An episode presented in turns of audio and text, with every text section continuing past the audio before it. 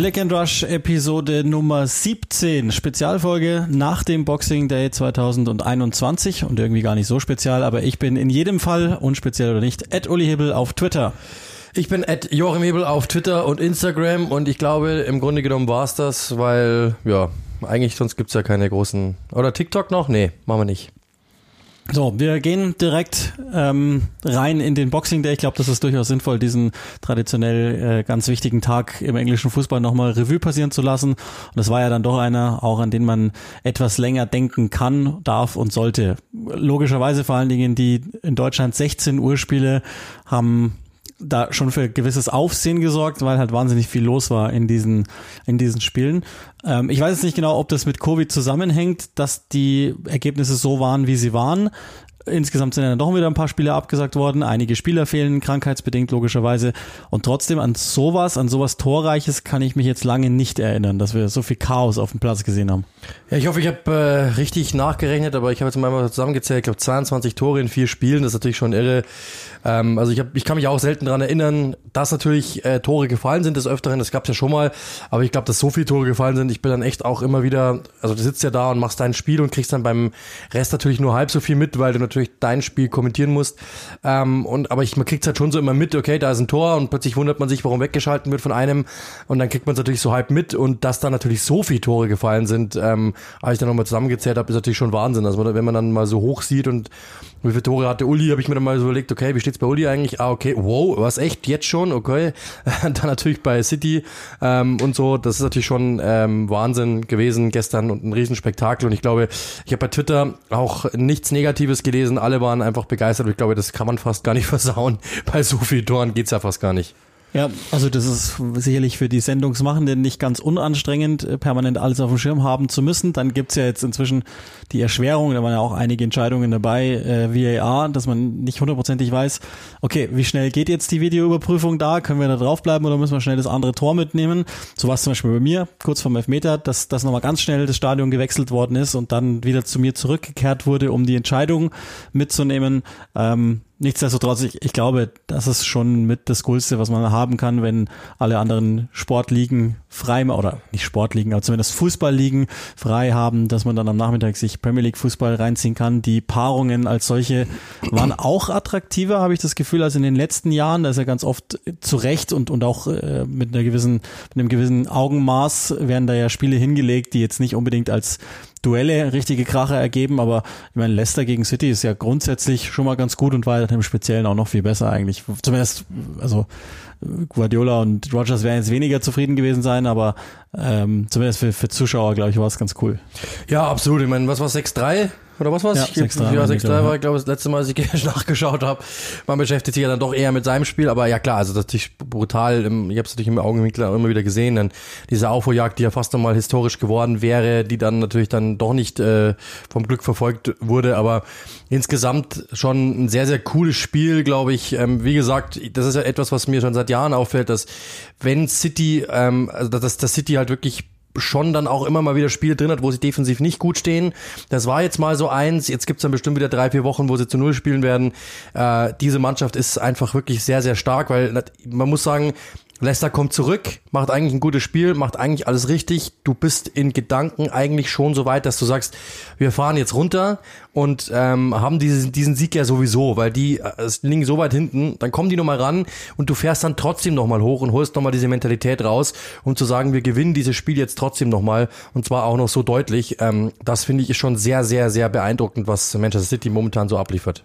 Bei Leicester tut's weh, weil die sind, glaube ich, mit am krassesten getroffen von Covid-19 und dann zum Teil auch noch blöderweise andere Verletzungen dazu, sodass allein die Innenverteidigung sich, sich fast gar nicht aufstellen kann oder zumindest nicht fit ist, gesund ist oder hundertprozentig matchfit zum Beispiel ist oder wäre. Ähm, insofern da nochmal ein Kompliment an, an die äh, man sagt ja immer Moral, ich weiß gar nicht, ob man, aber ich nehme es mal als Sammelbegriff einfach. Nichtsdestotrotz hat man das bei Brandon Rogers jetzt schon auch gemerkt, auch gegen Liverpool dann im EFL Cup kurz vor Schluss das Halbfinale noch verspielt. Das ist schon bitter. Das tut, tut schon wirklich weh, zumindest Elfmeterschießen. Das heißt, denen merkt man es, finde ich, schon an, dass das nicht ganz ohne ist. Aber gut, so ist es jetzt nun mal. Ähm, war in jedem Fall, glaube ich, ein, ein ganz netter Boxing Day, nicht der von 1963. Das kennt ihr sicherlich. Das wandert alle Jahre durch die sozialen Netzwerke, dieses Bild mit dem, glaube allein schon 10-1 von Fulham oder so. Ähm, aber gut, war trotzdem ein cooler Boxing Day und am Ende, und das ist ja dann schon eine schlecht gewollte Überleitung, aber am Ende immerhin sechs von neun Spielen stattgefunden. Das ist ja schon mal eine ordentliche Bilanz, jetzt was diesen Boxing Day Spieltag im erweiterten Sinne mal betrifft. Oder also gehen wir mal davon aus, hoffen wir mal, dass es noch so kommt. Das ist ja noch nicht aller Tage Abend. Wir nehmen auf am äh, Montagnachmittag nach dem Boxing Day. Das heißt, jetzt nicht hundertprozentig sicher, dass wirklich alles stattfindet, aber das ist ja auch nochmal sowas, was, was man, also das, das begleitet unser Leben irgendwie, weil wir dann doch das, also Push-Nachrichten jetzt äh, verstärkt einstellen und immer mal wieder nachschauen. Und ähm, ich kann euch das sagen, das ist jetzt schon der zweite Teil der Aufnahme, beim ersten habe ich das Intro vermasselt, weil ich dachte, ein Spiel ist abgesagt worden, das nicht abgesagt wurde. Und dann wiederum hat man manchmal eins nicht auf dem Schirm, was abgesagt ist. Und so geht's ja nicht nur uns jetzt, die, die wir ja sogar noch dafür bezahlt werden, theoretisch, dass wir das alles auf dem Schirm haben, sondern ähm, geht's ja vor allen Dingen denen, die dafür zahlen dass sie sehen dürfen. Ja, also ich, äh, ich hatte ja gestern Tottenham gegen Crystal Palace und genau da war es eben so der Fall. Also die Fans, die ähm, zuvor, also das, das erste, was natürlich ein, ein Club macht, ist, er twittert in der Früh, heute ist Matchday, äh, da und da geht's los, ähm, dort und der, der und der kommt als Gegner. Und die Fans haben einfach reihenweise drunter geschrieben, so quasi, Sie verstehen jetzt, also sie verstehen jetzt nicht, ähm, ob, also sie sind sich nicht sicher, ob dieses Spiel wirklich stattfinden kann. Passt alles? Ist es okay, wenn wir jetzt anreisen? Oder macht das keinen Sinn? Weil es kann ja sein, dass noch abgesagt wird. Es gab bei Crystal Palace, wie sie dann auch im Endeffekt so kam, ähm, dann doch Bedenken, dass es eben nicht stattfinden kann, weil eben sechs Spieler betroffen sind, entweder von Covid-Infektionen oder sie haben eben noch Spätfolgen und leiden daran.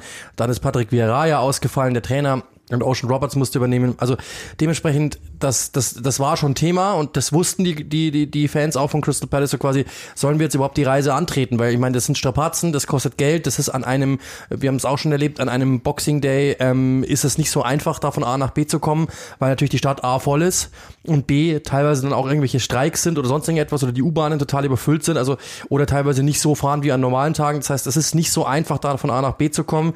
Dann musst du einmal aus dem Süden in den Norden rüber und wenn du das umsonst machst, das ärgert natürlich jeden, brauchen wir nicht reden.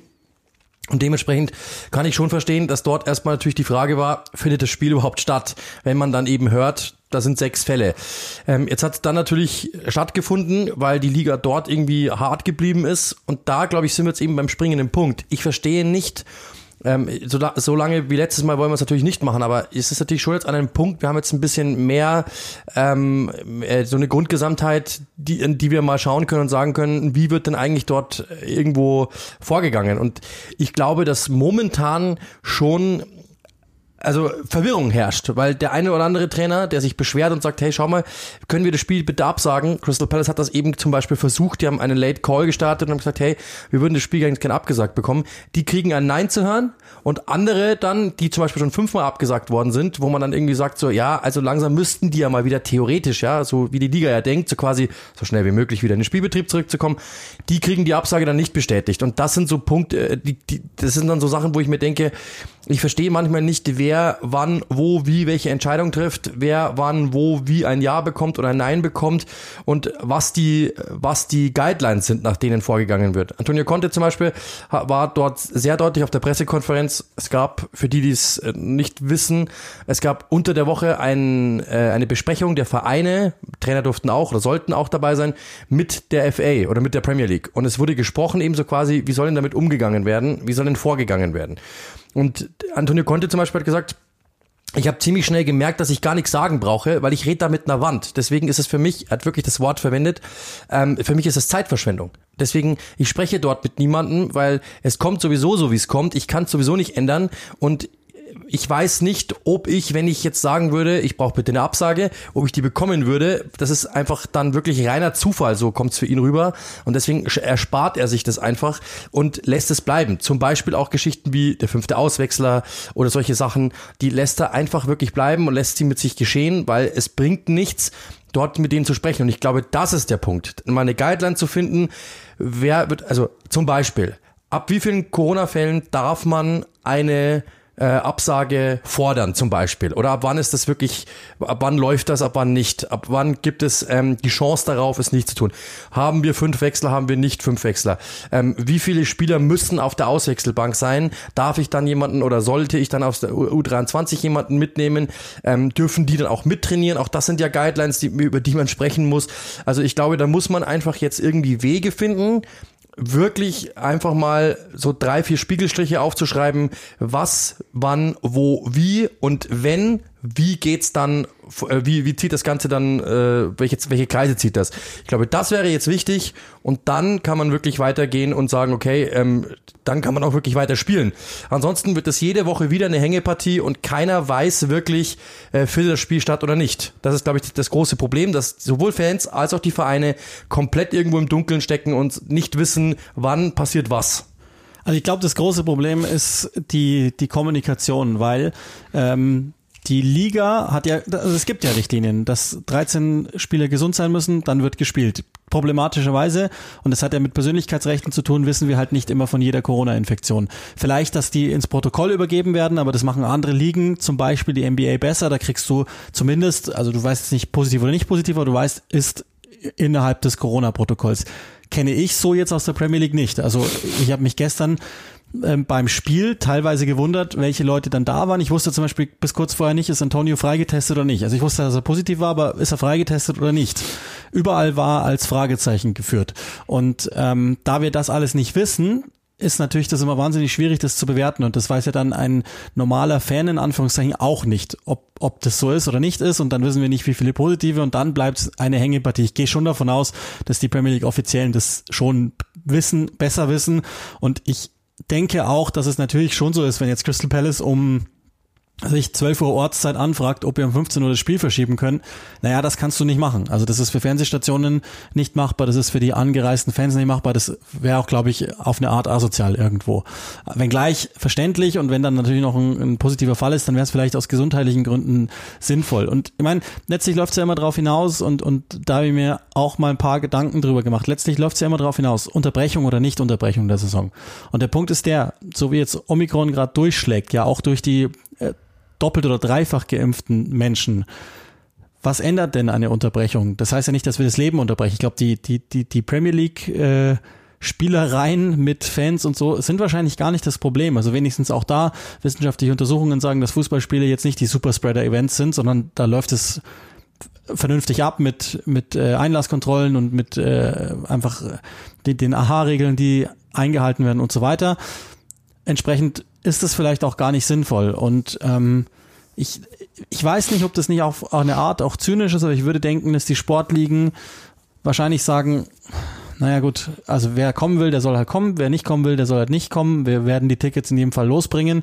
Wir, wir äh, laufen auf keinen Fall Gefahr, dass wir irgendwelche TV-Verträge brechen und Unsere Spieler, die sind jung und die werden das mehrheitlich gut wegstecken. Es gibt dann immer mal wieder die, die anderen Fälle. Auch da im Übrigen finde ich zumindest, dass in England die Durchlässigkeit zum Beispiel von schwierigeren Verläufen nicht ganz so ist wie in Deutschland. Da wird das etwas öfter kommuniziert. In England ist es einfach so, ja, okay, whatever.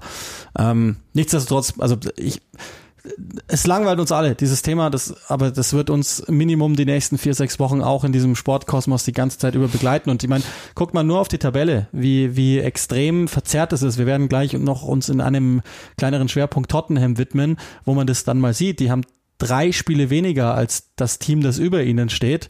Und würden sie diese drei Spiele gewinnen, dann wären sie Top 4. So sind sie jetzt nur in Anführungszeichen fünf. Und es gibt äh, untenrum in der Abstiegszone sehr viel dramatischere Auswirkungen des Ganzen. Und das würde dann nochmal verzerrt, wenn dann die Pokalwettbewerbe jetzt in die nächsten Runden gehen und so. Also ähm, gar nicht so leicht, das alles zu handeln. Das, und dann gibt's halt immer wieder diese Freaks, wo halt äh, wirklich dann äh, ein Haufen A-Jugendliche auf der Bank sitzen oder so und dann auch nicht eingewechselt werden kann oder wird. Ähm, die Ergebnisse einfach krass verfälscht werden. Und ich meine, das hast du jetzt im Nebensatz schon mal ganz kurz angesprochen. Ich glaube, das kann man ganz, ganz schnell machen. Die fünf Einwechslungen, die jetzt von allen Premier League Trainern gefordert werden, ich mag die nicht besonders, aber die sind ja ursprünglich mal eingeführt worden, weil ähm, in dieser ganzen Covid-Zeit mit Trainingsunterbrechungen und so weiter äh, es vielleicht sinnvoller ist, zwei Spielern frühere Verschnaufpausen zu geben, im wahrsten Sinne, oder aber ähm, einfach früher frischere Beine zu bekommen. Und wir sind natürlich an einem viel extremeren Punkt als seiner Zeit. Also das muss man natürlich mit sofortiger Wirkung an sich wieder einführen.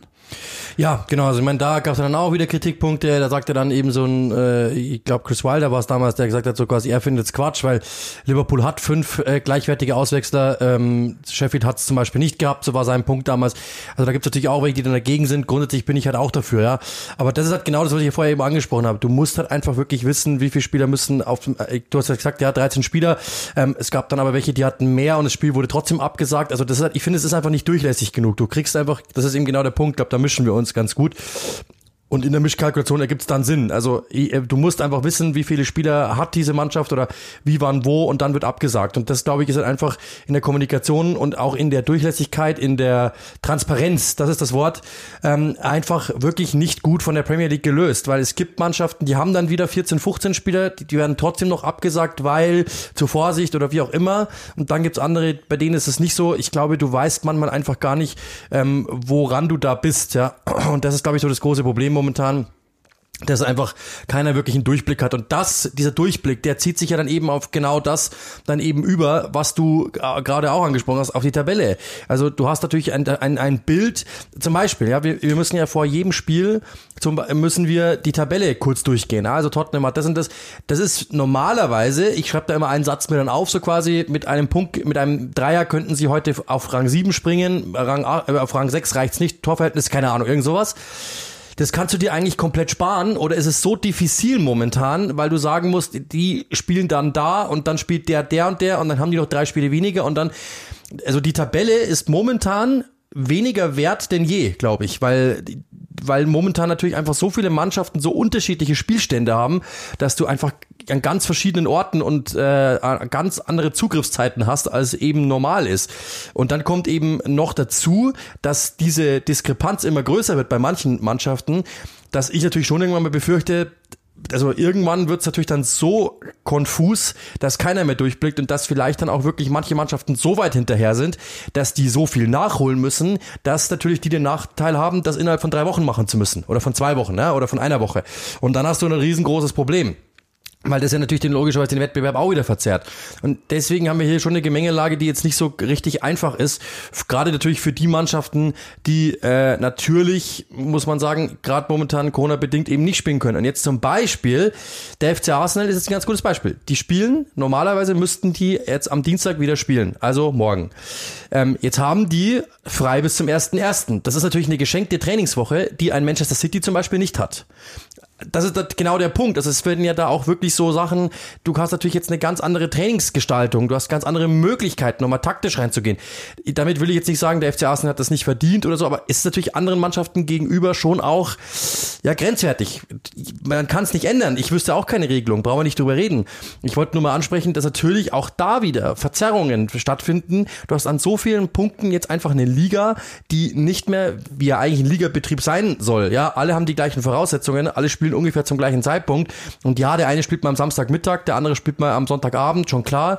Aber das ist ungefähr so in, in der Stundenrange von 24 Stunden. Aber jetzt zum Beispiel einfach eine Mannschaft, die einfach jetzt drei, vier, fünf Tage mehr Zeit hat als eine andere und sagen kann, wir bereiten uns auf, äh, auf den ersten ersten vor, spielen gegen Manchester City, haben drei Tage mehr Zeit, schauen uns ein paar Videos mehr an, machen ein paar Taktik-Schulungen mehr und City muss aber nochmal ran. Das ist halt, glaube ich, dann schon irgendwie schwierig, zum Beispiel das, das, das so dann zu regeln. Also ähm, City hat, hat ja gestern gespielt, aber ähm, das ist, das ist, glaube ich, schon nicht mehr so einfach zu sagen, ähm, ja, das passt ja alles jetzt so und jede Mannschaft hat ja die gleichen Voraussetzungen, gerade dann eben auch mit Jugendspielern, die du, äh, die du angesprochen hast. Das ist nicht mehr so einfach, finde ich.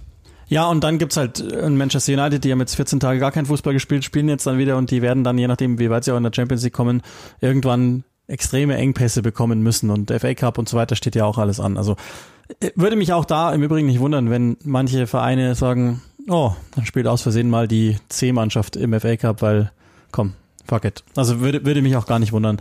Ähm, schwierig, in jedem Fall. Ja, und dann heißt da wieder Wettbewerbsverzerrung. Also das, das haben wir die Spielchen dann wieder, ja. Also äh, hatten wir bei Liverpool damals eben auch mit der Clubweltmeisterschaft. Also das ist, alles wird irgendwie verzerrt, alle Wettbewerbe werden verzerrt und ich glaube, damit müssen wir leben. Ja, das ist, ist gar nicht so sinnvoll, darüber zu diskutieren. Wir werden logischerweise aber euch auch in dem Podcast immer mal wieder auf dem Laufenden halten, was vor allen Dingen Gremien dann entscheiden und was so die wichtigsten Aussagen sind. Und äh, irgendwie äh, ist ja auch erstaunlich, dass, dass sich zumindest jetzt zwei, und es sind zwei deutsche Trainer gewesen, auch schon mal in Richtung Transfermarkt, den wir einmal ganz kurz beleuchten wollen, ähm, geäußert haben. Also Ralf Rangnick hält das nicht für vertretbar, ungeimpfte Spieler zu verpflichten. Jürgen Klopp hat das schon vor einer Woche oder eineinhalb in etwa auch schon mal so äh, ausgesprochen, dass, dass sie müssen halt einfach daran denken, dass dann Spieler ausfallen und dass das, das Invest vielleicht nicht so optimal wäre. Ähm, man kann es jetzt auch aus moralischen äh, Gesichtspunkten heraus diskutieren. Das ist aber gar nicht unser Thema, sondern unser Thema ist jetzt das nur einleitend dafür. Es gibt zwei Manchester Clubs, die einen Abgang ziemlich sicher haben. Ich glaube, das kann man auch in aller Kürze machen. Der, der Deal soll noch im Laufe des heutigen Aufnahmetages äh, wohl auch bekannt gegeben werden vorneweg, ich habe überhaupt keine Ahnung, wie Barcelona das stemmt, nachdem sie im Sommer nicht mal mehr einen Euro für eine Vertragsverlängerung von Lionel Messi übrig hatten. Aber jetzt verpflichten sie für Ablöse Ferran Torres wohl von Manchester City, der die damit verlässt. Und etwas verwundert bin ich schon über den Abgang, also auf beiden Seiten wohlgemerkt. Ja, also er war ja bei, ähm, bei, also man merkt, er ist ja verletzt, ja. Also momentan, glaube ich, merkt Guardiola auch natürlich mit der Grealish-Verpflichtung, dass er noch immer gut klarkommt und deswegen glaube ich, ähm, kann er, also kann er das, kann er das stemmen und wird mit Sicherheit dann auch irgendwann mal einen Ersatz schon irgendwie im Auge haben, bin ich mir fast sicher. Und so richtig funktioniert hat Ferran Torres auch nicht. Ähm, es gab sicherlich in der Champions League in der ersten Saison mal Phasen, da war er in der Gruppenphase überragend, aber danach dann auch nicht mehr so. Er war nie wirklich Stamm ähm, und er hat auch nie wirklich über Phasen hinweg Stamm gespielt und auch nicht, nicht wirklich getroffen. Und das, glaube ich, ist dann so der Grund, wo er sagt, wir haben den für wie viel 30 geholt, glaube ich, können jetzt nochmal knapp äh, 20 Gewinn machen damit. Ähm, der Verkauf ihn einfach ist für ihn wahrscheinlich besser, für uns auch. Ja, glaube ich, hat sich da ein bisschen mehr davon versprochen von Ferran Torres. Barcelona, gut, das ist jetzt nicht meine Kernkompetenz, aber ich habe erstmal gedacht, so, das ist äh, F. Torres, das könnte Fernando Torres sein, so wie die momentan einkaufen mit Dani Alves und diese ganzen äh, Alten, die da zurückkommen sollen. Also ähm, da ist wenigstens mal ein Junger drinnen. Wie die das stemmen, weiß ich ehrlich gesagt auch nicht. Und ich finde, da muss wirklich mal über Financial Fairplay nachgedacht werden, nicht bei Manchester City, wo das Geld ja wirklich irgendwo liegt. Ja, es liegt nicht beim Verein, aber es liegt bei jemandem, dem der Verein gehört. Bei Barcelona liegt das Geld nirgends. Keiner hat dieses dieses Geld. Ganz im Gegenteil, das gehört, äh, also jeder Euro müsste eigentlich der Bank gehören. Und warum da nicht wirklich mal über Financial Fairplay nachgedacht wird, äh, Champions League Ausschluss oder sonst irgendetwas, ähm, ich verstehe es nicht mehr, aber okay, ähm, das ist dann eine andere, äh, gegen solche Traditionsclubs darf man das ja nicht sagen, sonst heißt es ja immer gleich um Gottes Willen. Aber ich bin da irgendwie kein Freund von, dass die einfach machen dürfen, was sie wollen, die spanischen Clubs. Manchmal hat man das Gefühl, für ihn, glaube ich, ist es ganz gut, weil er wird, ähm, also erstens natürlich, er verjüngt Barcelona enorm. Er wird dort mit Sicherheit besser funktionieren als bei, äh, als bei Manchester City. Da ist die Konkurrenz größer. Bei City, Barca hat wieder ein Talent. Also ich glaube, macht, es macht wirklich für alle Parteien Sinn. Die Frage ist nur, wen Guardiola als Ersatz holen wird oder ob er eben sagt, ähm, das passt so, wie es jetzt momentan ist weil ich habe ja mit Grealish jemanden, ich habe eh genug Spiele auf der Bank, vielleicht einen Cole Palmer, dem ich da auch noch eher zutraue, dass er den Schritt da rein macht, den Sprung da rein macht äh, und kriege ein bisschen Geld wieder rein. Und Ferran Torres hätte sowieso nicht gespielt, plus er ist momentan verletzt. Das heißt, er fehlt mir nicht mal wirklich in meiner Kalkulation, weil aktuell habe ich den sowieso nicht auf dem Zettel und wir kommen ganz gut durch. Ich glaube, das ist so die, die Intention, das einfach sagen. Und dann kannst du natürlich als Guardiola immer noch schnell sagen, ja, wenn dann Barcelona kommt, habe ich irgendwie das Gefühl, dann kannst du so einen Spieler auch nicht mehr aufhalten. Das ist natürlich schon ein bisschen Folklore dabei, so quasi, ach ja, ähm, total kokettiert, einfach mal so, ja, das war einfach, das Angebot war zu gut und er konnte nicht Nein sagen. Ich glaube, Guardiola ist gar nicht so beleidigt, dass das Thema, dass er da ein Problem, in Anführungszeichen, das klingt jetzt hart, aber dass dort wirklich eine Entscheidung weniger ansteht, weil er sowieso nicht spielen würde. Ja, ich, ich finde es auf, auf eine Weise erstaunlich, weil das der antizipierte Mann für die Neuen war eigentlich vor der Saison. Das hat dann auch nur so zum Teil funktioniert, eigentlich jetzt auch aber gar nicht so schlecht. Das finde ich durchaus erstaunlich und ich bin auch sehr gespannt, ob vielleicht im Januar dann noch was passiert. Eigentlich ist der City jetzt nicht so das Team, die, das im Januar äh, agiert, aber es gibt ja auch zwei, drei Interessenten, zum Beispiel für Nathan Arke oder so, der, der natürlich fast redundant geworden ist in der Innenverteidigung. Äh, und, dann, also stell dir mal vor, die würden jetzt den auch noch abgeben, dann sind es ja noch zwei Spieler weniger. Also der Kader ist natürlich gut bis sehr, sehr, sehr, sehr, sehr gut irgendwo da dazwischen, aber ist jetzt auch nicht mega breit und das sieht man halt jetzt gerade und da, da werden ja Vereine jetzt auch dran denken müssen. In der Pandemie muss man halt dann vielleicht noch einen Spieler mehr im Kader haben, wenn man sich's leisten kann. Ähm, so oder so, also Ferran Torres wird uns wahrscheinlich jetzt in dem Podcast des Öfteren dann nicht mehr begegnen, sondern wahrscheinlich war das das letzte Mal, dass wir über den gesprochen haben, es sei denn Champions League oder er kehrt dann doch nochmal irgendwann zurück. Ähm, Zu Newcastle. Ein anderer Spieler bei Manchester United ist wohl dabei, den Verein zu verlassen. Wenigstens haben er und sein Berater das in den Medien schon mal lanciert und Ralf Rangnick hat es äh, wohl auch bestätigt jetzt, dass äh, Anthony Martial eben gesagt hat, dass er gerne den Verein nach sieben Jahren verlassen würde, dass er Zeit, äh, dass er denkt, es ist Zeit, was Neues zu machen. Und ähm, ich bin irgendwie einig, einigermaßen stolz, dass das der erste Name war, der mir über die Lippen kam, als ich gefragt worden bin, welche Spieler es schwer haben werden bei Ralf Rangnick. Wenig verwundernswert der, auch der, das ist uns, glaube ich, klar, dass der jetzt wirklich per Laie gehen wird, war ja im Sommer fast schon soweit, letzten Winter auch so. Ähm, das einzige Fenster, das Rangnick noch nicht komplett zugeschlossen hat, war, dass er gesagt hat, naja, wir müssen jetzt schon auch schauen, gerade inmitten der Pandemie, falls dann viele Spieler einfach nicht können, dass wir dann einen wettbewerbsfähigen Kader haben. Sie werden das einmal für sich jetzt kurz durchgehen ähm, und dann werden sie jetzt schauen, können wir den ziehen lassen oder nicht, aber vielleicht hat er auch recht, es ist, glaube ich, auch Zeit für ihn, was anderes zu versuchen. Und dann werden sie es entscheiden. Ja, ich glaube, also das ist, ähm, also wie du es gesagt hast, also es gibt ja wahrscheinlich kaum einen Spieler bei Manchester United, der weniger gegen den Ball arbeitet als Anthony Martial, habe ich irgendwie das Gefühl, und der auch mehr diesen Schlendrian verkauft, den den Rangnick ja eigentlich nicht will. Äh, und deswegen, das war irgendwie schon zu erwarten und von Martials Seite, glaube ich, heißt es, heißt natürlich äh, dieser Satz, den du eben gerade zitiert hast, ähm, es ist an der Zeit, mal was Neues zu probieren, heißt, ähm, ich ihr mögt mich nicht mehr so, dann suche ich mir was Neues. Das ist, glaube ich, eher so das, was dahinter steckt das war äh, schon unter Ole Gunnar Solskjaer abzusehen, dass der Probleme haben würde. Er hat es immer wieder versucht. Martial ist so jemand, den würde ich einfach wirklich ganz gern schütteln und ihm einfach sagen, wenn du so arbeiten würdest wie Cristiano Ronaldo, dann hättest du eine riesengroße Chance, da oben mitzuspielen. Ähm, aber er tut's einfach nicht. Du hast immer das Gefühl, der ist auf der Handbremse, der glaubt, das passt schon so. Und es ist einfach schade, weil er ja wirklich alles hätte und irgendwie hast du es über lange Strecken nicht gesehen. Und wenn, kurioserweise, dann war immer Paul Pogba daneben, weil der ihn halt irgendwie sucht und mag. Aber ansonsten passt irgendwie, also ansonsten ist er einfach meistens nicht, ähm, also nie an sein Zenit rangekommen. Und das finde ich halt wirklich schade, weil er eigentlich alles hätte. Und dass man dann eben sagt, ja, man will den Club verlassen, äh, ist, ist ist für mich einer der Abstiege überhaupt, wenn ich ehrlich sein darf, weil den hatten wir alle und natürlich gerade natürlich die Medien dann so in, in Richtung Ballon d'Or verortet, hat ja auch diese tolle Klausel, dass er ja irgendwie äh, mehr Ablösesumme kostet, äh, wenn er den, den Ballon d'Or gewinnt. Ähm, da habe ich damals schon gesagt, das Geld kann man sich sparen oder das, das Geld wird nie den Besitzer wechseln, weil das wird nicht passieren, so wie ich den damals schon eingeschätzt habe und das ist jetzt absolut verbrieft. Das werden wir nicht mehr erleben. Also ich glaube, da dürfen wir uns eine nette Wette einfallen lassen.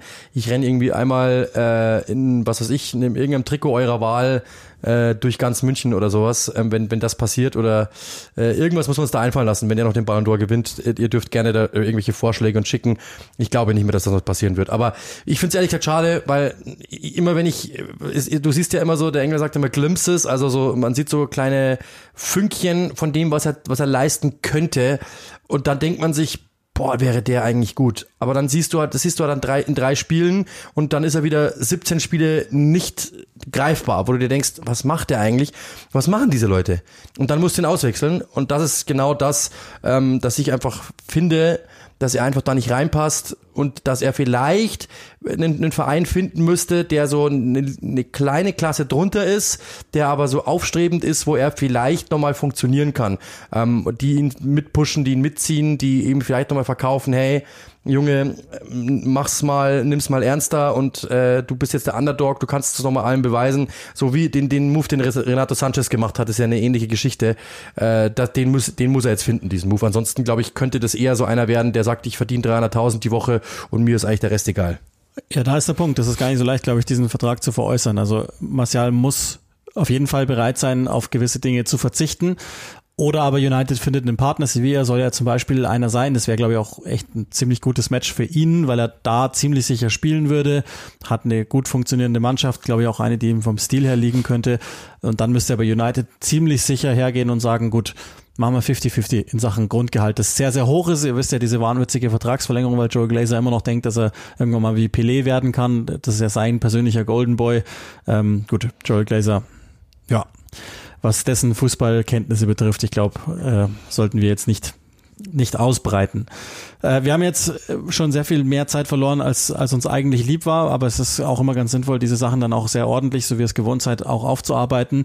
Nichtsdestotrotz, ähm, ich muss jetzt mal schnell überlegen, wie wir weitermachen. Also was uns auf jeden Fall der Boxing Day auch nochmal im Besonderen gezeigt hat, und da, da sind wir ja irgendwo jetzt zeitlich und gedanklich verortet, man nennt das Recency Bias wahrscheinlich, ist es auch so. In jedem Fall ist schon, glaube ich, so, dass, dass man, wenn man sich ein Team rauspickt, dass dieser Tage oder diese Stunden das gewinnende Team ist, dann ist es Tottenham. Ich habe es schon mal ganz kurz gesagt, die stehen jetzt bei ähm, eine Tabelle bei 16 Spielen, das ist ja schon mal sehr, sehr erstaunlich, äh, auf der 5 aber schon und würde man jetzt mal davon ausgehen, dass sie aufschließen könnten zu Arsenal und mit einer ähnlichen, äh, mit einem ähnlichen Tempo jetzt weiterspielen, wie sie es momentan tun könnten, würden, dann hätten sie diese sechs Punkte, die ihnen zu Arsenal fehlt, in drei Spielen ja drin und dann wären sie Top 4. Kurzum, nicht verloren seit Antonio Conte und irgendwie sieht plötzlich alles richtig gut aus bei den Spurs. Ja, ich habe es gestern ja gesagt, ähm, also ähm, dass also er wird nicht müde zu sagen, was alles fehlt, was sie alles nicht haben, ähm, dass sie also wie weit sie von den äh, Top-Teams entfernt sind und trotzdem kommen sie den Top-Teams Schritt für Schritt näher. Und das ist wirklich das Beeindruckende. Also dieser Satz von Thomas Frank, Antonio Conte bringt zwei Dinge, Organisation und diese Gewinnermentalität, die merkt man. Diese Mannschaft ist organisiert, sie ist stabil, sie ist wieder kompakt in der Defensive, lassen kaum etwas zu und nach vorne hast du irgendwie eine andere Mentalität. Die Brust ist breiter, Sie stehen aufrechter und sie lassen sich von Rückschlägen, weder Mourinho noch nun Espirito Santo noch Ryan Mason haben das hinbekommen, was er hinbekommt, nämlich dort diese, diese Resilienz dieser einzelnen Spieler so nach oben zu fahren, dass du das Gefühl hast, die bringt heute nichts aus der Bahn gar nichts. Und das finde ich wirklich ist das Beeindruckendste. Diese Mentalität, dass einfach, ja, es gibt Wackler, gibt's immer mal wieder, aber du hast nie das Gefühl, aus einem Wackler werden jetzt fünf, wie es früher war, bei, gerade bei Mourinho, wo man das Gefühl hatte, jetzt werden die noch verunsicherter, weil Mourinho draußen noch mal ein bisschen mehr rumwackelt, ähm, dann, dann, dann äh, trägt sich das, überträgt sich das auf die Spieler. Das ist bei Conte überhaupt nicht der Fall, ganz im Gegenteil. Er ist sofort wieder am Organisieren und jeder einzelne Spieler weiß, was er zu tun hat. Ähm, Eric Dyer, der dort hinten die, die Dreierkette super anführt, muss man sagen. Ähm, dazu natürlich dann diese die Außenverteidiger, die rauf und runter laufen mit Royalo und mit Regilon, die auch gut aufgefangen werden von den Mittelfeldspielern. Und Kane ist wieder ein ganz anderer Typ. Du hast wieder viel mehr Tiefe im Spiel. Ähm, du, du bist nicht einfach nur so auf dieses Kontern aus, wie es eben Nuno Espirito Santo war. Gerade allein schon mal äh, Expected Goals gegen Liverpool, hätten sie äh, waren sie weit besser als Liverpool. Das muss man schon mal klar sagen, wie, was die für Großchancen rausgespielt haben und mit welcher Dynamik, mit welchem Tempo, wie die momentan die Außen besetzen, wie die momentan immer jemanden außen diagonal anspielbar haben. Du kannst jedes Mal das Spiel verlagern. Die, sind, die, die Raumaufteilung ist so perfekt momentan, dass man wirklich sagen muss, das ist allein schon von der Organisation her überragend. Ja, was die Einzelspieler betrifft, wird das mit Sicherheit noch besser werden müssen irgendwann mal. Das ist absolut logisch. Aber ähm, trotzdem ist es insgesamt schon ein sehr, sehr gutes Team, muss man deutlich sagen. Und ich bin wirklich beeindruckt. Ich habe das auch, also allein dieser Fakt, ja, vor Antonio Conte das lauffaulste Team der Liga. Dann kam er, hat Ketchup implementiert, hat Ketchup äh, verboten und seitdem sind sie das laufstärkste Team der Liga. Ich habe dann gestern diesen Satz gesagt, ich glaube, ich weiß nicht, was in Ketchup drin ist, aber ich spaß mir ab jetzt.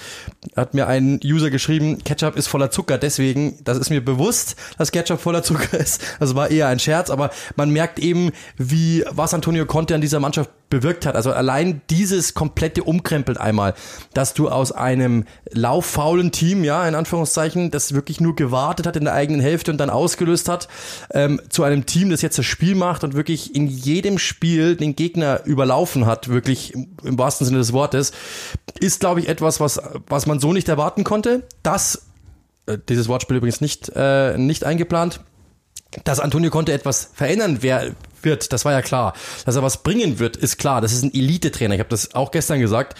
Das ist einer, der sich mit den, mit diesen, also der, der braucht sich nicht verstecken vor Pep Guardiola, vor Jürgen Klopp und so weiter und so fort. Vielleicht eine andere Strahlkraft, brauchen wir nicht reden. Aber das ist jemand, der da oben mit anzusiedeln ist. Das ist einer der besten Trainer der Welt. Und dass der jeder Mannschaft auf dieser Welt etwas helfen kann, ist absolut klar. Und da brauchen wir auch nicht drüber diskutieren. Aber dass es so schnell geht, dass es so beeindruckend ist und dass er selbst aber immer noch sagt, uns fehlt so viel, Spiel. Also entweder er ist ein Tiefstapler, weil es ihm gefällt, oder wir haben uns echt richtig zu fürchten, was dann noch auf uns zukommen wird, oder vielleicht beides. Ja, ich sehe schon noch auch, was, was ihm fehlt. Ich glaube, die, also er ist ja immer noch dabei. Also erstmal, vielleicht erstmal zwei richtige Stellungen. Es heißt Ketchup und es ist natürlich aus Tomaten und damit sehr gesund. Absolut. Ähm, und äh, ich, er macht gerade das, was er bei Inter auch so komischerweise nach Covid gemacht hat. Der sucht sich seine Wettkampfmannschaft, die ihm, glaube ich, gerade nur gerade für den aktuellen Moment das bringt, was er will, Ergebnisse. Es haben immer noch nur 21 Tore. Also gerade wenn man überlegt, am Boxing Day haben sie drei gemacht und gegen Liverpool waren es zwei, glaube ich. Ne? Allein mal das, was die vorher geschossen haben, also es war 1-0, nicht mehr und nicht weniger. Bei Nuno Espirito Santo und manchmal auch 0-1 blöderweise.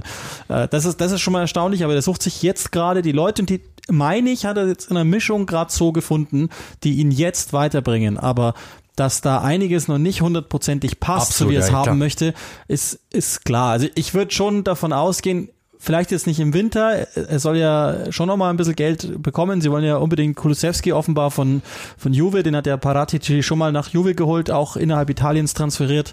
Ähm, den sollen sie wollen. Das wäre dann nochmal eine, also ich, das würde mich jetzt sehr wundern, weil eine Schlüsselpersonalie momentan ist ja schon, der ist jetzt gestern final durchgedreht, aber wann haben wir denn das letzte Mal so viel von Lukas Mura gesehen? Das war in diesem einen Spiel alles aufgerechnet gegen Ajax damals, Champions League Halbfinale Rückspiel, aber der ist ja plötzlich ganz anders. Also der, der, der, der war ja eh schon nie der ganz typische Brasilianer, aber der, der ist ein guter Zweikämpfer geworden, der hat eine saubere Intensität gegen den Ball, er gibt dir natürlich eine Option zusätzlich zu Kane und Son, dass, dass die eine gewisse Klasse haben, das waren sie ja immer allen klar, aber äh, vier Tore, vier Assists seit Conte übernommen hat, alleine schon mal, den als solchen hat er ja echt fast alleine reanimiert, weil der war ja, der, der war halt zwei Jahre lang da, der ist halt mitgelaufen, das war's. Der ist einfach nur gelaufen. Und an dem, glaube ich, kann man das ganz gut festmachen.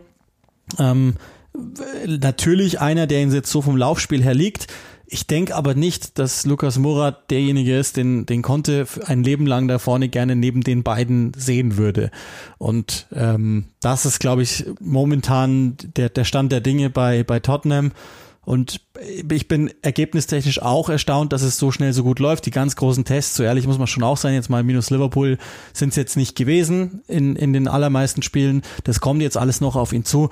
Aber ich habe auch wenig Zweifel, dass er die Mannschaft so organisieren kann, dass die also wir, wir haben beim, ich weiß gar nicht mehr, das könntet ihr jetzt alle nachschauen und mir dann schicken und mir um die Ohren hauen, aber ich, ich glaube, dass ich gesagt habe, Europa League wäre ein fetter Erfolg schon äh, für, für Conte und also zum jetzigen Stand ist Champions League denkbar wieder und, und ich fühle mich erinnert an, an das, was ich über den Tottenham-Kader im Sommer gesagt habe, nämlich okay, eigentlich ganz gut. Und zwischendrin, das weiß ich schon, in der Folge haben wir, waren wir auch ziemlich deutlich dann, dass, dass ganz schön viel falsch läuft bei den Spurs und dass man manche nach manche Entscheidungen nicht so nachvollziehen kann und dass vielleicht der der Umbau entweder zu schnell oder zu langsam vonstatten geht, aber eins von beiden auf alle Fälle. Und jetzt sieht man einfach nur gerade wieder, und das ist einfach Antonio Conte, der hat das so poliert und hingestellt, dass man einfach nur sieht, nur das Gute. Also man, man sieht sozusagen nicht, was an Staub auf dem Regal ist, aber das Regal selber sieht tippitoppi aus. Und alleine das zeigt, welch guter Trainer der ist und welch klasse Fang die da gemacht haben. Jetzt müssen die ihm halt auch äh, die Macht geben, sozusagen, und sagen, komm, was auch immer du willst, mach. Jetzt muss die Frage, ist es ein Ikea-Regal und wer hat's aufgebaut? Das ist dann die große Frage. Und wer, und, und äh, wer es dann wieder, ob es dann irgendwann wieder einkracht, wenn er weg ist, das ist dann die Frage, die ich mir stelle. Aber ja, du hast vollkommen recht. Ähm, Möbelvergleiche, glaube ich, sollten wir äh, uns sparen bei unseren Einrichtungsfähigkeiten. Aber ja, also wie gesagt, ich bin einfach nur beeindruckt von, äh, von der Art und Weise, wie es momentan verstatten geht, weil es einfach wirklich so schnell ging, weil es so organisiert äh, auch momentan aussieht und vor allem, wenn man natürlich dann sieht, äh, die ersten Spiele äh, gerade auch dieses dieses äh, Spiel in in der Conference League dann äh, gegen Mura, glaube ich, hieß der das Team aus Slowenien, gegen das sie verloren haben, wo er ja wirklich da gesessen ist, man man das Gefühl hatte, hier ging also wirklich die Pressekonferenz kann ich wirklich nur ans Herz legen, weil da war so viel inhaltlich drinnen damals, ich habe mir die damals eben angeschaut, weil ich das Spiel danach gemacht habe oder machen hätte sollen, glaube ich. Das war sogar das Burnley-Spiel, das dann ausgefallen ist mit dem Schnee. Aber ich war schon vorbereitet. Und äh, dort, was er dort eben sagt, so, ey, also diese Mannschaft hat wirklich gar nichts und es ist die schwierigste Aufgabe meiner Karriere und ähm, er hätte sich das schon anders vorgestellt. Also da hat man wirklich gedacht, da gehen jetzt die Lichter aus. Also man hat wirklich das Gefühl gehabt, die stehen auf Rang 16 und er merkt jetzt erst, wie schwierig das ist. Und die Nachfragen von der Journalisten kamen ja auch. Haben sie sich das einfacher vorgestellt? Und er hat schon mehr oder minder gesagt, ich dachte, das Niveau wäre schon höher und das Niveau ist eben nicht sehr hoch. Und das ist, glaube ich, etwas, wenn man dann sieht, wo die jetzt drei, vier Wochen später stehen, wie gut die dastehen und wie organisiert es daherkommt und wie schwierig die zu bespielen sind, ja. Das ist wirklich beeindruckend. Liverpool so an den Rande einer Niederlage zu bekommen, ähm, dann auch natürlich Harry Kane wieder zu beleben, Son wieder zu beleben, wobei der ja eigentlich sogar wirklich noch der Beste war in dieser Saison bei den Spurs. Und auch diese, diese ganze Organisation so hinzubekommen, dass du hinten so stabil bist und trotzdem irgendwie schon das Gefühl, das Gefühl verkaufst, wir sind noch der Jäger, aber bis wir wissen genau, das geht noch, also bald sind wir wieder einer der Gehakten in der Premier League, weil man sofort merkt, dass er einen Plan hat und ich glaube, die nächsten Schritte, gerade eben, was du gesagt hast, so Transfers und sowas, wird sehr interessant, was er, was er da macht. Und wenn dann auch noch Spieler kommen, die wirklich seine Philosophie komplett verinnerlicht haben, ähm, dann kann es nochmal einen richtigen Boost geben. Und da bin ich wirklich sehr gespannt. Das ist, glaube ich, ein, also ein super spannendes Projekt. Und also Antonio Conte zu verpflichten, ist einer der Geniestreiche, glaube ich, da von Daniel Levy. Also wir halten mal fest, Tottenham ist im Moment Rang 5, Halbfinale jetzt im WFR Cup, definitiv ausgeschieden aus der Conference League, was glaube ich jetzt irgendwie auch gar keinen stört, weil ähm, wir wissen ja alle noch 16, 17, was Conte dann gemacht hat, als äh, Chelsea nicht international gespielt hat im nächsten Jahr.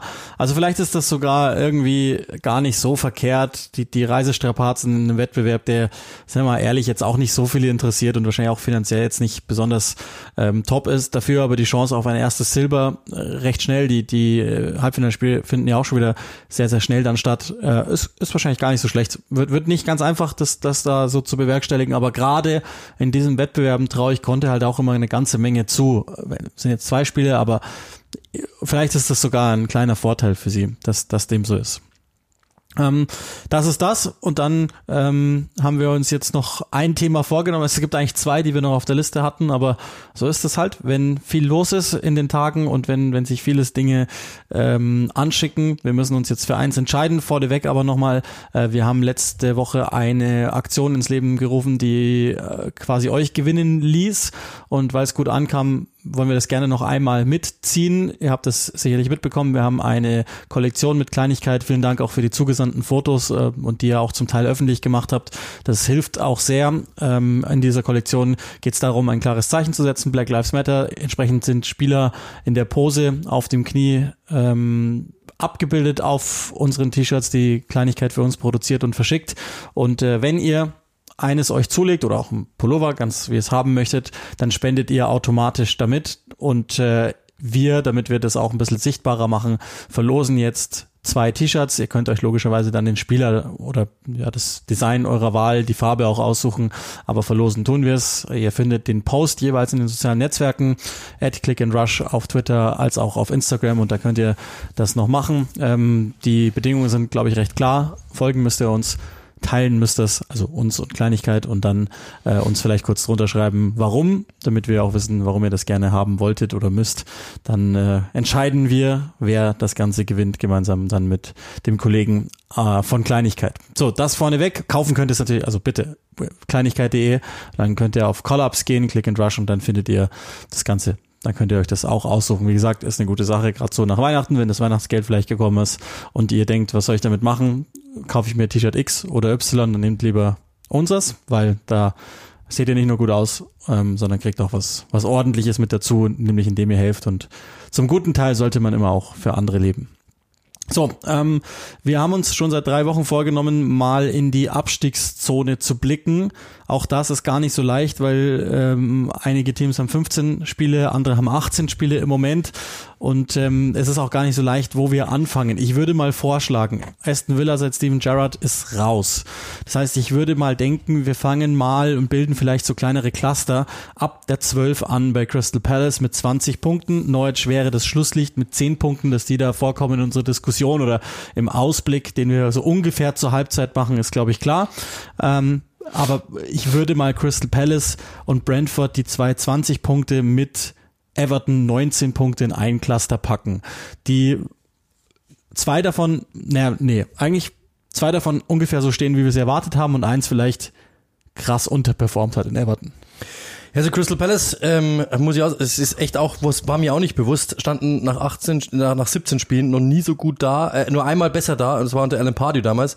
Also ich glaube, die werden mit dem Abstieg jetzt nicht großartig was zu tun kommen, außer da bricht jetzt wirklich was ein, aber die spielen so, ähm, so modern momentan auch und so, ener so energetisch. Gestern hat es jetzt nicht funktioniert, aber auch weil Wilfried Zaha natürlich einen sehr intelligenten Moment hatte, den man bitte hier auch nicht aussparen darf. Also das war wirklich die dümmste gelbe Karte, für mich eine rote Karte, die ich seit Ewigkeiten gesehen habe, aber äh, auch da, liebe Grüße an einen Twitter-User, äh, den äh, die, das Zitat glaube ich mir, äh, passt zum Boxing Day.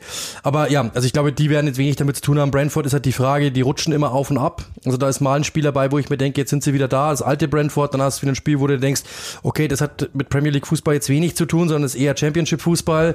Das ist halt das große Problem. Bei Southampton bin ich ehrlich gesagt, da bist du hast die ja gestern gehabt.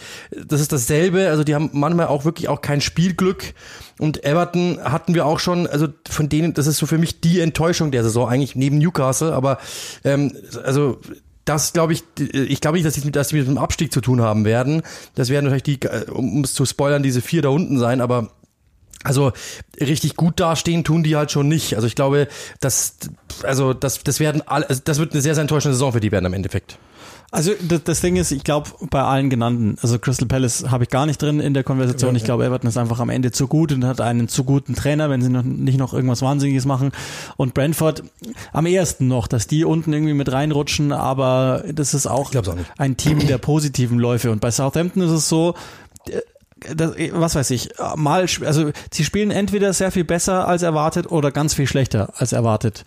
Und nie wie erwartet. Und das macht es schwierig, aber auch die sind am Ende zu gut gecoacht, als dass die absteigen würden. Und die sind ja. immer in der Lage, ein Ergebnis zu klauen. Und letztlich haben sie es ja auch gegen West Ham getan, auch wenn die ihre ganz eigenen Probleme haben. Aber die, die sind in der Lage, mal ein Spiel abzuliefern. Haben ja auch City 0-0 gestohlen und ähm, zum Beispiel eben auch West Ham dann mal mit, mit einer emotionalen Leistung einfach nur äh, übermannt sozusagen. Das heißt, die habe ich sogar vergessen übrigens bei den 20-Punkte-Teams. Aber ich habe keine Angst bei denen. Es sieht dann schon etwas anders aus und da wird die Diskussion dann auch schon etwas anders auch. Ab der 16, da steht jetzt Leeds mit immerhin schon 18 Spielen, aber bei 16 Punkten und die bilden ja im Moment fast eine einsame Insel da, in between quasi, also äh, unterhalb derer, von denen wir nicht denken, dass sie mit reinrutschen, aber oberhalb derer, die dann wirklich punktetechnisch einfach schon etwas abgeschlagen liegen. Und Leeds ist macht mir schon Sorgen. Ja, also ich, ich habe die Tabelle vor mir liegen. Ähm, Torverhältnis minus 18 macht mir enorm Sorgen, weil die haben immer kassiert, also äh, das, das hat der Kollege Hannes Hermann äh, bei Sky letztens wirklich perfekt, äh, wirklich perfekt ähm, analysiert. Ähm, sie haben immer kassiert, das macht mir keine Sorgen, aber sie treffen nicht mehr in der Range, in der sie getroffen haben, weil es war halt immer das typische Leeds-Ergebnis war ja so 3 zu 2 gefühlt, ja. Aber sie kriegen es dann einfach vorne nicht mehr hin. Sie kriegen diese Gefahr nicht mehr hin und das Problem ist dann, sie, sie veräppen vorne so schnell und so heftig, dass der Gegner sofort wieder auf sie zuläuft und sie dann defensiv nochmal zu erwischen sind. Und diese Balance, die funktioniert überhaupt nicht mehr und damit sind die halt so offen, dass diese Mannschaft jetzt bis auf wenige Ausreißer wie ein Rafinha oder sowas nicht, dass diese Mannschaft natürlich ihre Schwächen hat, fußballerisch, und dass natürlich auch viele Spieler drin sind, die Experten sind auf ihren Positionen, aber jetzt nie Elite Premier League Spieler werden. Das war uns allen klar, dass es einfach im, im Konstrukt funktioniert hat. Aber dieses Konstrukt funktioniert eben nicht mehr so, weil ich glaube, diese Gitarre nicht richtig gestimmt ist und es kommen Töne raus, die du nicht haben willst. Und das ist, glaube ich, momentan dieses große Problem bei Leeds. Und wir haben letztens privat schon mal drüber gesprochen. Also ich, ich glaube nicht, dass irgendjemand irgendwann auf die Idee kommt zu sagen, ähm, Marcello Bielsa ist entlassen. Auf die Idee, glaube ich, kommt Radizane nicht. Aber ich, ich sehe eine Welt, in der Marcello Bielsa nach dem fünften äh, 2 zu 3 oder 1 zu 3 oder 1 zu 4 sagt, ich habe keinen Bock mehr. Oder nicht Bock, sondern ich glaube, ich kann nicht mehr helfen. So, Das ist, glaube ich, so dieser Duktus, den Bielsa schon hat. Das könnte ich mir irgendwann mal vorstellen. Nicht jetzt, aber so irgendwann mal, wenn es wirklich ihm zu bunt wird oder wenn es wirklich zu heftig wird und er einfach sagt, so, das ist ja Wahnsinn. Das ist auch ein anderer Marcello Bielsa, den wir da momentan an der Seitenlinie stehen sehen. Immer wenn ich ihn sehe, dann ist er eigentlich wirklich das, was er dann wirklich macht, wenn sie hinten liegen, dass er einfach den Kopf reinsteckt in die Jacke und einfach nur noch überlegt, äh, quasi, was ist jetzt die Trainingseinheit für die nächste Woche, weil das geht so nicht mehr. Und den sehen wir halt sehr, sehr häufig und ich glaube, dass die jetzt auch mit dem Abstieg nichts zu tun haben werden, im Endeffekt. Ich, also da sind die anderen einfach schon nochmal zu schwach dafür. Aber es ist besorgniserregend und es ist mit Sicherheit natürlich nicht die Entwicklung, die sie haben wollten. Das ist ja ganz klar. Also der Punkt ist, also das gilt jetzt eh für alle, aber was weiß ich, was Covid mit denen macht, die haben sicherlich den kleinsten Kader, auch die kleinste Rotation immer schon gehabt. Das möchte ja Bielsa auch so. Da braucht's nur einen erwischen. Kevin Phillips ist überdurchschnittlich oft nicht dabei gewesen. Merkt man. Mit dem sind sie einfach, haben sie eine höhere Wahrscheinlichkeit, dass sie gewinnen. Also nicht mathematisch bedingt, sondern weil er einfach gut ist und viel Einfluss nimmt aufs Spiel. Und der Rest ist Rafinha in der Offensive. Kein anderer, nur Rafinha. Und, und das ist bitter. Und wenn man sich dann die Zahlen ansieht, die spielen nicht viel anders. Also die Art und Weise äh, ist nicht groß verändert. Äh, die Kennzahlen in der Defensive sind nicht groß verändert, also auch gewonnene Zweikämpfe und so weiter, Luftduelle, ähm, auch äh, Pressingaktionen, hohe Pressingaktionen und so weiter. Auch die Erfolge sind jetzt, das sind immer ein Prozent oder so dazwischen, aber nicht dramatisch viel schlechter. Nur sämtlicher offensiver Output. Und es geht los bei den Torversuchen, endet bei den Torabschlüssen, die, also die wir aufs Tor kommen ähm, und dann letztlich logischerweise auch bei den Toren, weil ja immer ein, ein gewisser Abrieb da ist. Das ist besorgniserregend. Und wenn die Gegner, und das haben sie mehrheitlich verstanden, Rafinha rausbekommen, dann wird's schwierig. Und wenn dann Bamford aber auch noch sogar verletzt ist und eben auch nicht seine, seine, seine Verhältnisse ja schon hohe äh, Torabschlussquote halten kann, dann haben die echt ein Problem und können ja gar nicht reagieren aus diesem Kader heraus.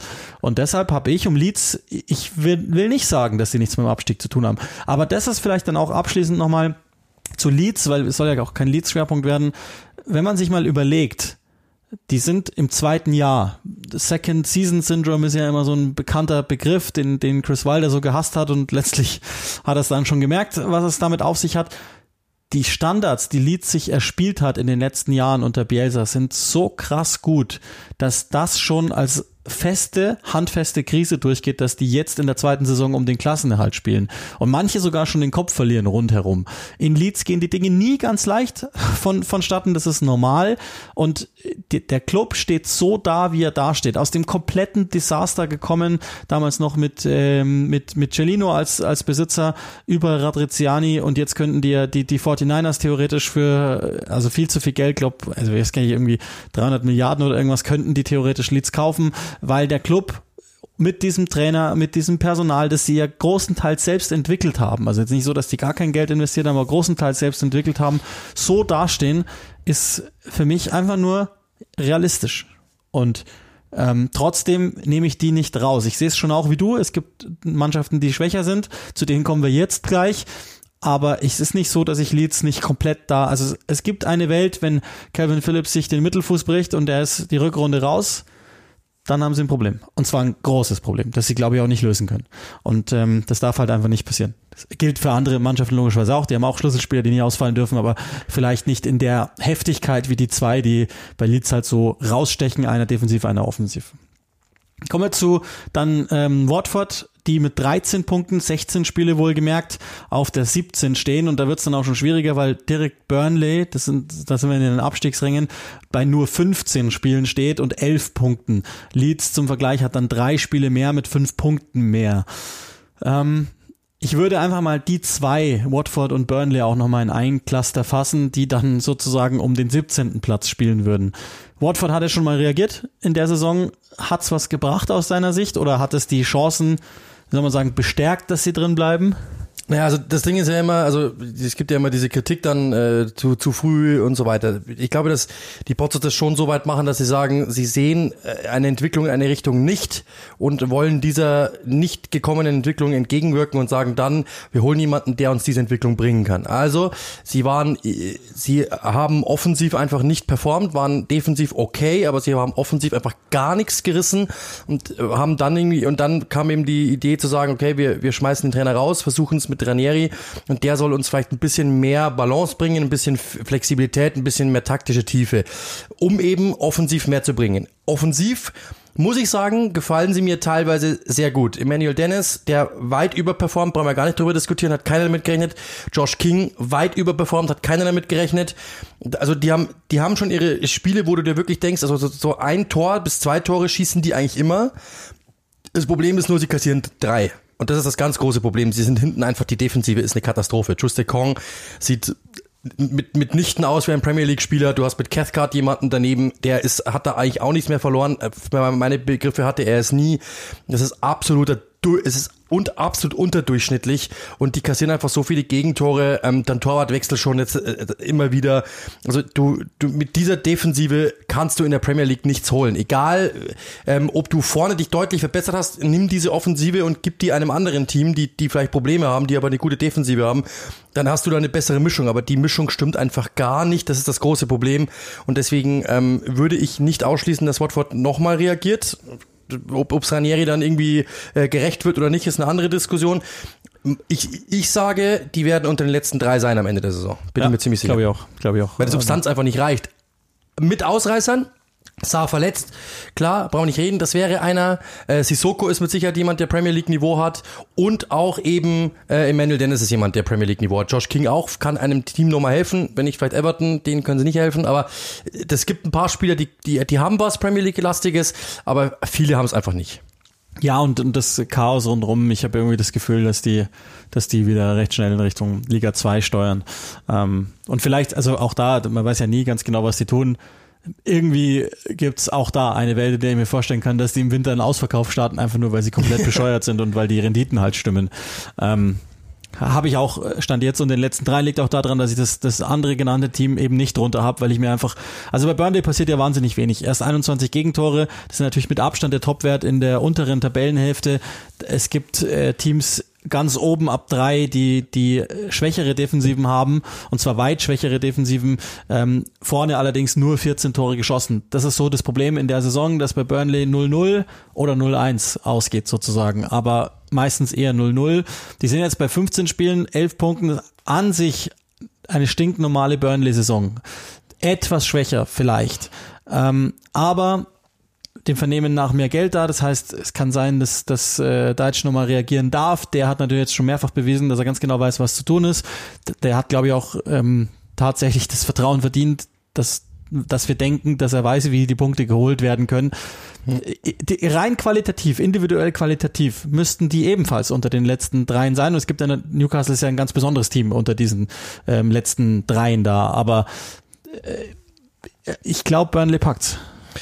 Ja, weil die werden wieder immer irgendwie so äh, ein paar Punkte hamstern, bin ich mir auch ziemlich sicher. Also ohne Maxwell Cornet wären sie weg, weil der ja schon so viele Torbeteiligungen hat. Also das ist das ist beeindruckend. Also das ist wirklich ein, ein Top-Einkauf.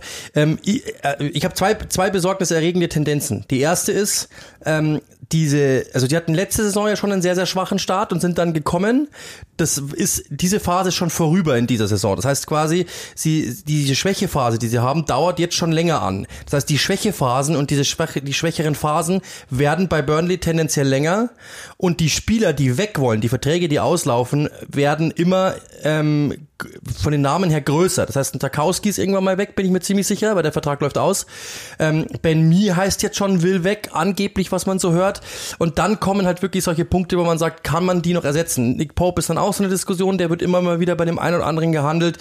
Also ähm, ich glaube, dass jetzt das erste Mal so eine Phase sein wird im Sommer, wo in Burnley ein Umbruch stattfinden muss. Und das ist die Frage, wie der gehandhabt werden kann. Das sind zwei Tendenzen, die ich sehe. Erstens, Umbruch wird, wird, wird kommen, hundertprozentig.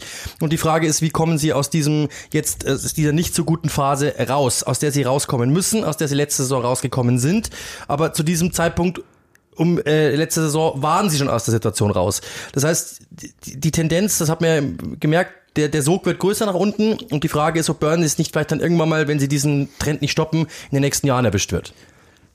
Was was? Ich glaube, du hast recht. Ähm, liegt vor allen Dingen daran, dass also Newcastle United steht jetzt auf, auf, auf 19 im Moment mit nur 10 Punkten aus 18 Spielen und wirklich einer mitunter besorgniserregend miesen Leistung Woche für Woche. Also es gibt es gibt kaum Teams, die einfach so schlecht sind wie Newcastle United. Fertig aus. Und äh, der Trainerwechsel hat gar nichts gebracht. Ich glaube, auch das kann man so feststellen. Aber, und das ist halt das große Problem, aus aktuellem Stand, also würde Newcastle United ganz normal der Verein sein unter Mike Ashley, den wir kannten, würde ich sagen, okay, adios, weil wie? Nur, die werden jetzt auf Tour gehen. Ich bin sehr gespannt beim, beim aktuellen, also es sind jetzt zum rettenden Ufer drei Punkte. Ähm, und die haben aber schon 18 Spiele im Vergleich zu denen, die da 15 und 16 über ihnen haben. Ich bin gespannt, welcher Spieler sich das antut, ob das nicht nur so abgehalfterte Brasilianer sein werden, die, die irgendwie versuchen, noch die große Kohle zu machen und dann einfach einen 10 Millionen Jahresdeal. Also ich glaube, Timo Werner und Niklas Süle können sie sich komplett in die Haare schmieren, das machen die niemals. Und wie, wie schnell kann das dann alles funktionieren? Das ist halt die Frage. Und ähm, wenn, also wenn sie wirklich jetzt, äh, keine Ahnung, 300 Millionen im Sommer, äh, im Winter in die Hand nehmen, dann mag das sein, dass die Burnley noch überflügeln. Wenn es nur 30 sind, können wir uns trotzdem verabschieden, weil die, da, da bräuchten sie schon mehr Hilfe. Also Newcastle ist echt schlecht und ist auch, also ich finde sogar, also Neutsch natürlich jetzt am Boxing Day so, der, der, also auch da Recency Bias, das sah jetzt natürlich alles andere als gut aus, aber da habe ich zumindest das Gefühl, dass der Trainerwechsel also ich hätte, ich habe schon auch das Gefühl, dass die unter Daniel Farke auf dem richtigen Weg sind. Nicht falsch verstehen, aber irgendwie scheint das schon einen gewissen Effekt gehabt zu haben. Die sind zu schlecht, die werden noch absteigen, fertig aus, aber äh, ich hatte das Gefühl, die sind auf einem richtigeren Weg als Newcastle. Also was jetzt mal so die, die aktuelle Entwicklung betrifft. Das ist so. Ja, also äh, gehe ich voll mit. Also der Trainerwechsel hat ähm, gar nichts gebracht, ehrlich gesagt.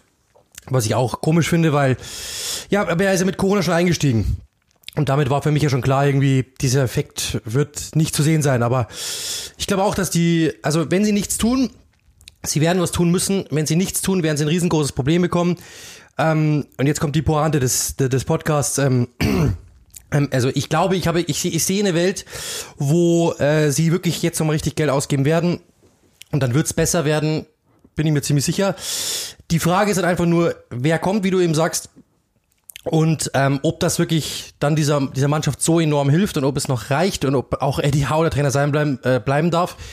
Nee, also dann halten wir mal fest, du hast äh, drei Absteiger genannt, die heißen bei dir Watford, Burnley und Norwich, ne? Nee, also ich habe hab nicht gesagt, dass die runtergehen, Burnley. Ja, aber ich, du musst dich jetzt entscheiden. Ich, ich, ich Burnley, des Burnley oder Newcastle, einer von den beiden. Ja, du musst dich jetzt entscheiden. Sowas, ich, sowas geht hier nicht. Ich glaube, dass, ich glaube, dass es Newcastle sein wird. Es wird knapp, aber es wird Newcastle sein. Ich, also bin mir, ich, pff, würde ich, würde ich fast wetten. Ich glaube, dass die es nicht packen. Also ich, ich mag die Saint-Maximins, die Wilsons, die dieser Welt und so weiter und so fort. Aber ähm, wenn die so, äh, so kopflos nebeneinander herlaufen, dann wird es nichts.